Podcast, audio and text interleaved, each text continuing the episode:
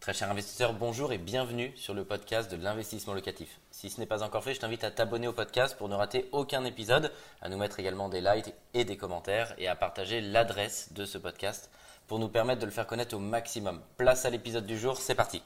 Bienvenue sur Investissement Locatif, la chaîne des investisseurs immobiliers. Je suis très heureux de vous accueillir aujourd'hui en plateau pour une nouvelle émission où on va rétablir ensemble la vérité, la vérité sur les taux immobiliers. Si vous avez suivi l'actualité, les taux montent, les taux baissent, les taux montent, les taux baissent. Si vous êtes perdu, c'est la bonne émission. On va en parler tout de suite avec mon invité. Bonjour Frédéric André. Bonjour Mickaël. Bonjour, vous êtes fondateur chez Paris Loans Broker, vous êtes courtier et on va parler de cette actualité des taux immobiliers. On le voit avec ce que dit euh, Marie, on parle de 0,7 sur 20 ans. Si je prends mon exemple, le dernier crédit que j'ai fait récemment, je suis à 1,10 sur 20 ans. Alors quelle est la réalité pour les investisseurs immobiliers puisqu'on va parler d'eux? Euh, J'ai un peu l'impression de m'être fait arnaquer à 1,10 sur 20 ans quand j'entends qu'on peut avoir du 0,7. C'est quoi la vérité pour les investisseurs aujourd'hui? Alors la vérité, c'est que la publication des, euh, des, barèmes qui sont affichés par certains grands réseaux de courtiers, euh, c'est que ce sont de barèmes avec des références d'opérations sur la résidence principale. Donc on ne parle pas euh, de, des opérations locatives où effectivement le taux appliqué par la plupart des banques sont plus élevés pour ces opérations-là. Indice, il faut toutefois le mettre en perspective des conditions de taux qui sont exceptionnellement bas.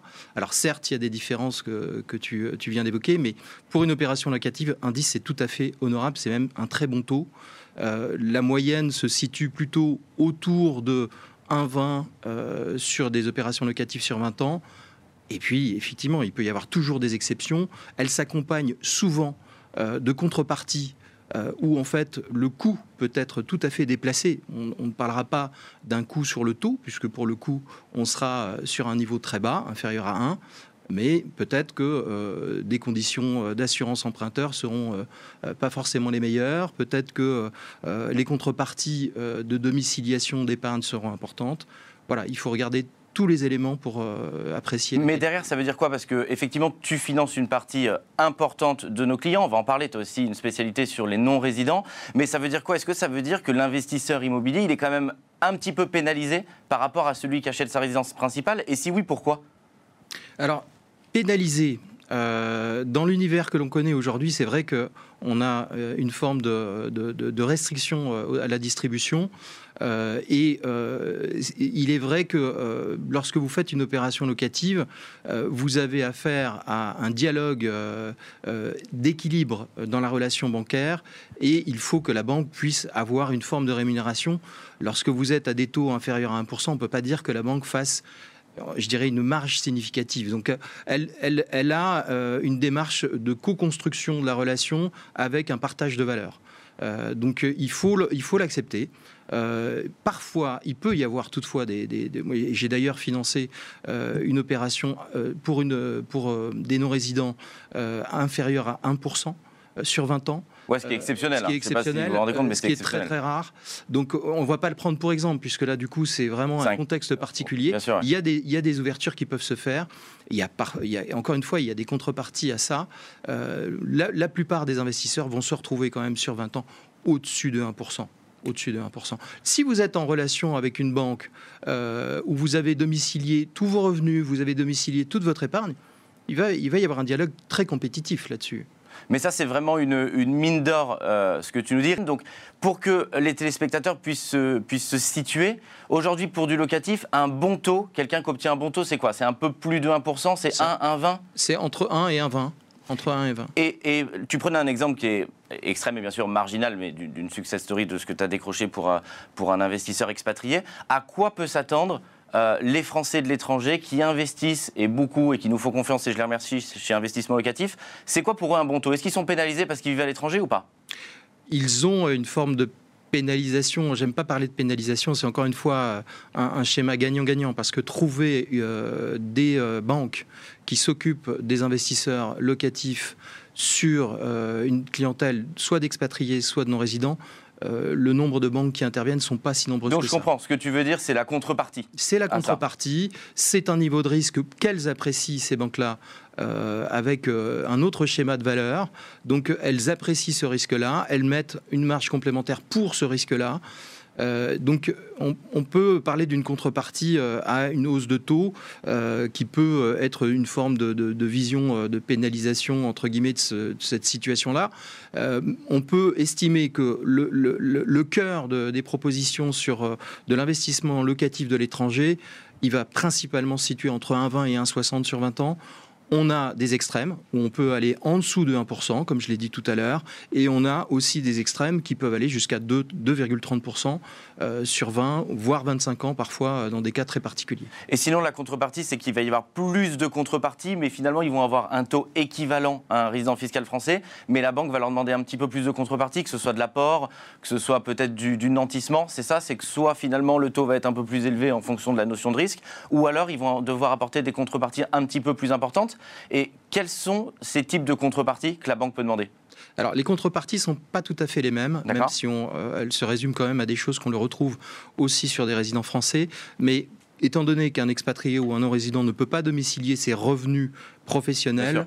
On va euh, avoir des, contrepar- des contreparties alors classiques qui sont le revenu de l'opération, évidemment, euh, mais ça tombe sous le sens. Euh, et par ailleurs, les contreparties vont se construire sur une relation, effectivement, d'un deuxième pilier en dehors du prêt, qui est le, le- pilier de l'épargne domiciliée, affectée, non affectée. Et là, ça peut créer des différences, effectivement, sur le taux, puisque certaines banques, elles, banques vont demander un niveau d'épargne minimum qui va se situer à partir de 50 000, à partir de 100 000, à partir de 200 ou 250 000 euros. Chaque banque a son créneau d'approche sur le, le non-résident et euh, positionne euh, des entrées en la matière qui sont sur ces valeurs euh, que j'indiquais en termes d'épargne. Et j'aimerais aussi que tu puisses casser cette croyance. On parle trop souvent que du taux, du taux, du taux. Et euh, les investisseurs sont quelquefois un petit peu trop focalisés là-dessus, alors qu'il y a aussi, et c'est ça aussi ta valeur ajoutée, bah, plein d'autres choses et d'autres aspects, d'autres indicateurs à l'intérieur euh, d'un crédit immobilier à négocier pour aussi soit optimiser le coût ou, bien évidemment que ce soit encore une fois une relation gagnant-gagnant. Est-ce que tu peux nous dire les autres axes euh, que tu négocies pour les clients au-delà du taux? Alors j'en mettrai euh, au moins trois. S'attarder au contrat, le fonctionnement du contrat. Est-ce que je vais pouvoir avoir pendant ma période de travaux un différé partiel, total Pendant combien de temps je peux bénéficier de ce, différé? Est-ce que je peux avoir une forme de souplesse qui me permette d'accumuler un peu de trésorerie sur les premiers mois de location? Mais ça, c'est énorme ce que tu dis. Donc, en un, le différé de remboursement et finalement se mettre en position favorable, en position euh, déstressante pour aborder mon prêt et avoir un premier matelas de sécurité pour faire confortablement euh, mes, travaux. C'est quoi un, un différé euh, honorable aujourd'hui que la banque finalement va accepter sans trop de difficultés? Sans difficulté, six mois. Mais ce qui est déjà énorme. ce qui est déjà énorme. Et puis, on a des cas exceptionnels où on peut aller beaucoup plus loin, euh, avec euh, parfois euh, plusieurs, plusieurs semestres. Mais c'est tout à fait exceptionnel. Donc il y a des banques qui peuvent le pratiquer de manière à compenser cette, cette- ce besoin de trésorerie ou parce qu'elles ont affaire à une contrepartie d'épargne domiciliée qui lui permet d'être assez souple sur cette partie-là. C'est pas forcément le conseil à avoir, Oui. en l'occurrence de dire on cherche absolument ce différé-là. Euh, c'est une vision euh, de l'investisseur parce que plus vous tardez à rentrer en amortissement, plus vous sortirez tard évidemment de, de, de- de- de cet amortissement. Donc ce n'est pas forcément le, le conseil absolu. Il faut juste avoir en tête que effectivement le taux ne fait pas tout. Les souplesses de mise en place et les souplesses du contrat sont à regarder avec attention. Évidemment, en deuxième point, je mettrai l'indemnité de remboursement par anticipation, partielle, totale. Ça, c'est très important. ouais. Si tu peux nous détailler ce point-là sur, euh, sur les indemnités de remboursement anticipé, parce que c'est un point très important qui n'est pas suffisamment abordé et je veux bien t'entendre là-dessus sur tes conseils.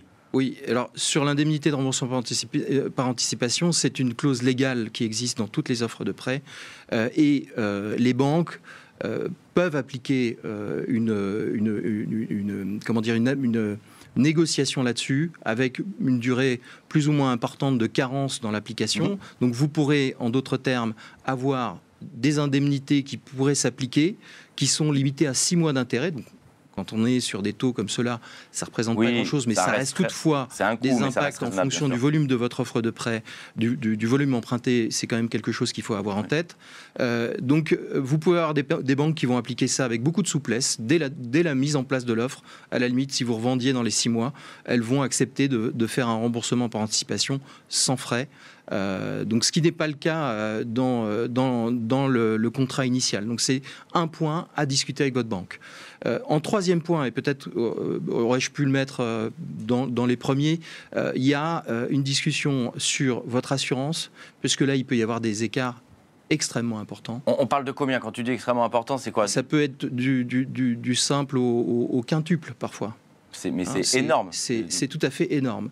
Euh, donc là, il faut, euh, il faut avoir euh, une vision de prévoyance qui est importante, puisque c'est une garantie à la fois pour vous, votre famille, votre patrimoine. Donc il ne faut pas négliger la qualité de l'assurance que vous allez souscrire. il n'en est pas question, ce n'est pas la vision du courtier ni du banquier. Il faut être très précis là-dessus. En revanche, on peut regarder quand même les choses euh, de manière euh, plus, euh, plus compétitive que ce que font parfois les banques, mais elles ont beaucoup progressé là-dessus. Elles, offrent maintenant des, des, contrats de plus en plus compétitifs. Toutefois, soyez attentifs à ça, regardez, parce que plus vous êtes jeune, plus les tarifs sont attractifs. Et c'est là où on peut avoir des très gros écarts. Ça, c'est vraiment les trois euh, premiers points. Il y en existe bien entendu plus, mais le but, c'est de vous donner un, maximum de valeur en quelques minutes. Je voudrais qu'on parle du profil. Est-ce qu'aujourd'hui, les investisseurs locatifs, ce sont un peu les, parents pauvres de la banque Comment est-ce qu'elle les traite par rapport aux clients en résidence principale? Est-ce qu'il y a des banques qui ont plus ou moins d'appétence pour ces profils? Alors, c'est en perpétuel mouvement. Euh, on peut dire que depuis que le Haut Conseil à la stabilité financière, dont on a parlé récemment dans un, autre entretien, euh, a fait beaucoup de dégâts sur euh, cet aspect-là. En tout cas, il a créé les conditions pour que les banques soient beaucoup plus restrictives sur la distribution du crédit pour les investisseurs. les taux d'endettement sont regardés avec une application extrêmement stricte.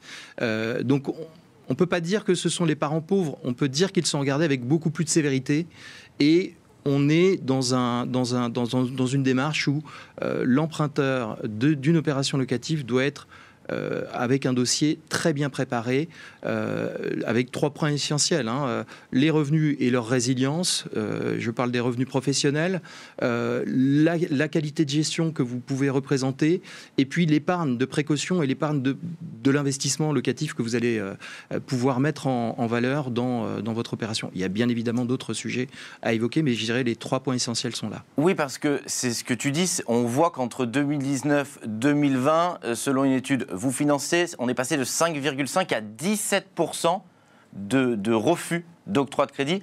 C'est colossal. Je n'ai pas souvenir, en tout cas, que c'était le cas dans les dernières années.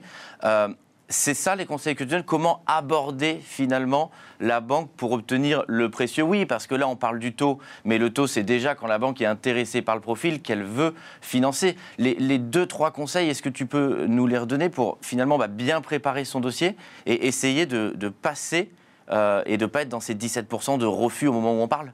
Oui, c'est vrai que déjà euh, sur ce 17%, on, peut même estimer qu'il est bien plus haut que ça, puisque tous les courtiers euh, ont tout de suite appliqué des, notions qui représentaient les attentes des banquiers. Et donc, en fait, on a beaucoup écarté des clients qui, par ailleurs, avant, étaient tout à fait éligibles. Donc, on peut estimer que cette proportion de refus, en définitive, a écarté un peu plus de personnes que euh, le taux que tu as évoqué et que vous financez.com euh, relate. Euh, donc les, trois points, je les reprends, c'est vos revenus quels sont, euh, quels sont en fait euh, les, aspects. Euh, Donc avoir, des, revenus, solides. Et dans les situations que l'on connaît aujourd'hui, il peut y avoir des impacts assez significatifs fonction des professions, notamment des professions commerciales ou des professions qui sont malheureusement impactées par la crise sanitaire de par la situation de fermeture de, leur, de leurs enseignes. ensuite, la qualité de gestionnaire. Euh, comment se présentent vos comptes. Euh, euh, évidemment, de ces deux éléments ressortent également le taux d'endettement, hein, qui est le sous-jacent important. Et enfin, le troisième point, c'est l'épargne de précaution, l'épargne que vous êtes prêt à investir, parce que la banque ne regarde plus les opérations en finançant tout. Elle demande un partage du risque qui reste un partage du risque relativement bon quand on compare des opérations faites par des non-résidents, puisque là, on a un partage de risque qui est beaucoup plus euh, élevé en, termes d'apport de, demandé à l'investisseur. Sur un investisseur résident en France, on reste sur des opérations qui peuvent être financées à 100%, parfois encore à 110%. Merci Frédéric, parce que c'est vraiment une mine d'informations que tu es venu nous partager ici en plateau pour réussir vos investissements immobiliers. Et je vous dis à très bientôt dans une nouvelle émission. Au revoir. Un grand merci d'avoir suivi cet épisode jusqu'au bout. Je te donne rendez-vous pour un prochain épisode. Si ce n'est pas le cas, abonne-toi au podcast, partage-le, mets-nous un like et tu peux également retrouver plus de conseils sur YouTube avec plus de 300 vidéos gratuites.